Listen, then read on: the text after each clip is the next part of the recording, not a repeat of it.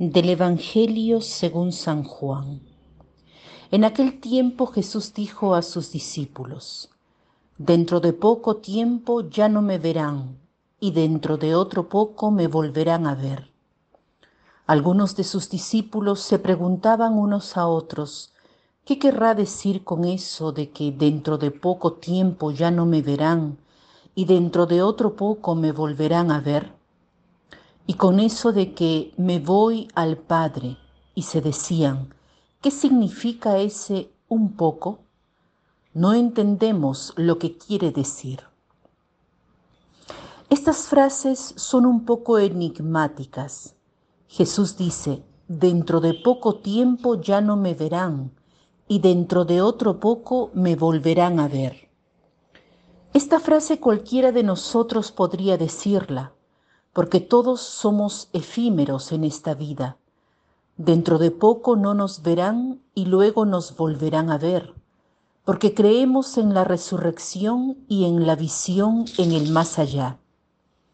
Pero estas palabras nos indican cómo debemos vivir las relaciones.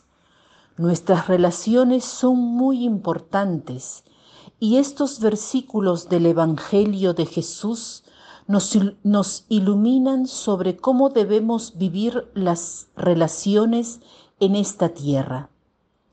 Las relaciones están hechas de presencia y de ausencia. Debemos aprender a vivir la presencia en la ausencia y la ausencia en la presencia. Parece un juego de palabras, pero no es así. Vivir la presencia en la ausencia. ¿Qué quiere decir?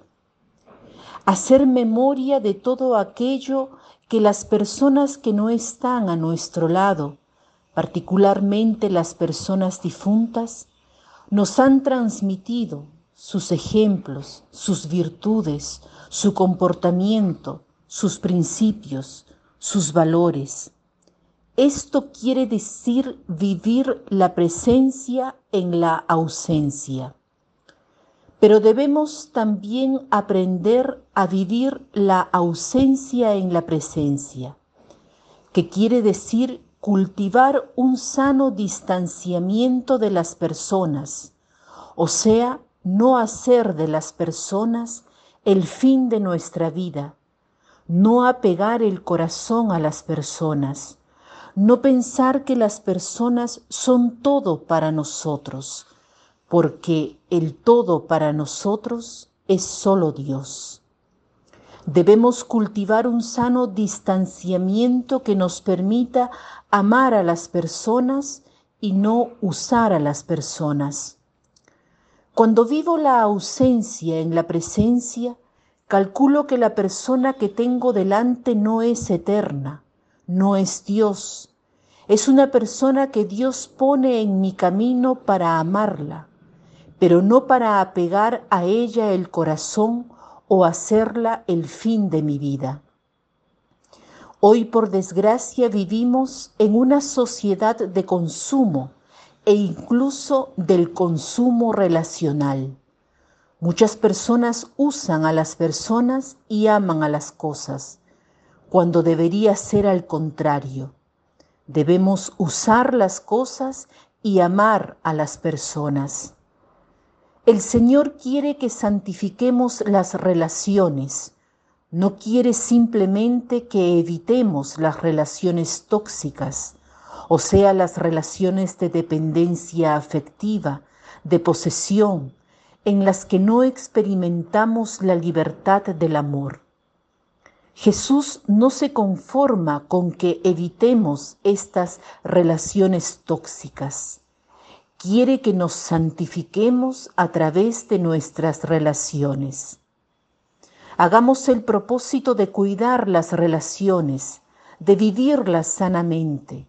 Es muy fácil caer en hacer de las personas una propiedad, un objeto. Iniciemos nuestras conversaciones preocupándonos por los otros, incluso si solo tenemos con las personas un contacto laboral. Recordemos que nuestros colegas son sujetos, no objetos. Empecemos nuestras conversaciones con un buenos días, ¿cómo estás? e interesémonos en la respuesta, no como una manera convencional de empezar una conversación, sino con el interés genuino de entender cómo se encuentra el otro. Empecemos a hacerlo en casa. Para terminar, les cito este pensamiento. La distancia en las relaciones es como el agua para el fuego.